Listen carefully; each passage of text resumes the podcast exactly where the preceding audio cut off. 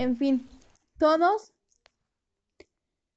pensamos diferente, consideramos feo algo simplemente singular y fuera de lo común.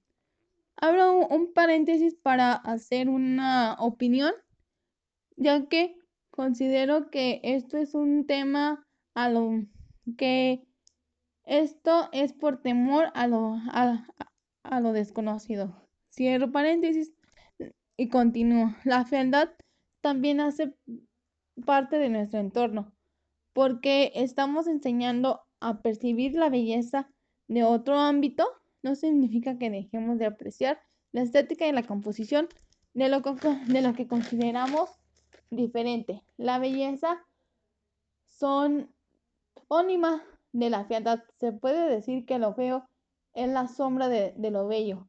Lo malo escapa lo malo opaca la gracia de lo sociable circulando como perfecto.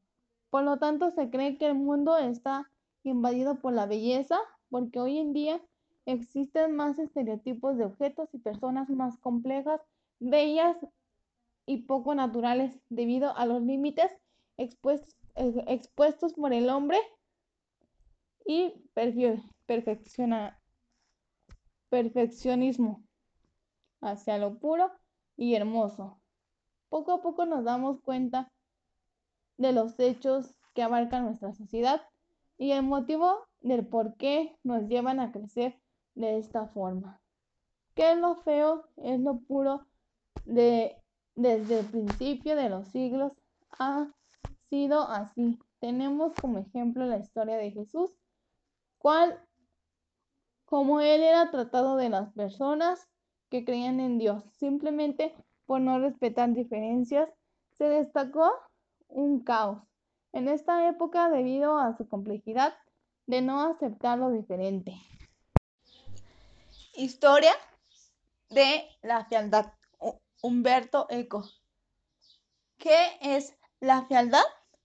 ¿Es lo opuesto a la belleza? Estas son preguntas que se realizó Humberto Eco para desarrollar este libro. Él fue un filósofo italiano. Hola, soy Diana Guadalupe López Escutia. ¿Es la belleza?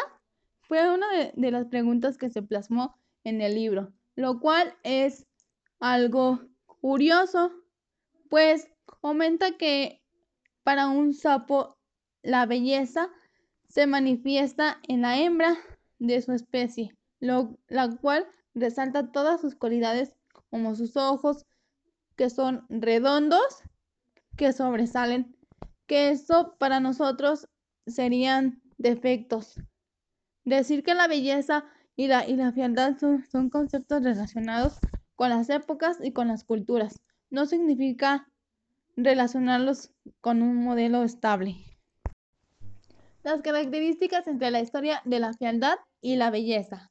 ¿Es limitarse a las virtudes de estos dos valores en el occidental? En cambio, las civilizaciones arcaicas de, pueblos primitivos disponemos de, pueblos artísticos, pero no de textos teóricos que indiquen si estaban destinados a provocar placer estético, terror sagrado o hilaridad. La atribución de, belleza de fealdad se ha hecho atendido a criterios estéticos, sino a, criterios políticos y sociales. Humberto Eco relata sobre lo que significa la fealdad en un nivel general y dice que todo lo que en, realidad consideramos feo en otras culturas o países es hermoso. Simplemente cada quien tiene sus diferentes conceptos de la belleza o fealdad a su manera. No todos apreciamos lo bueno ni lo malo. Es simple cuestión de, de perspectivas de cada uno.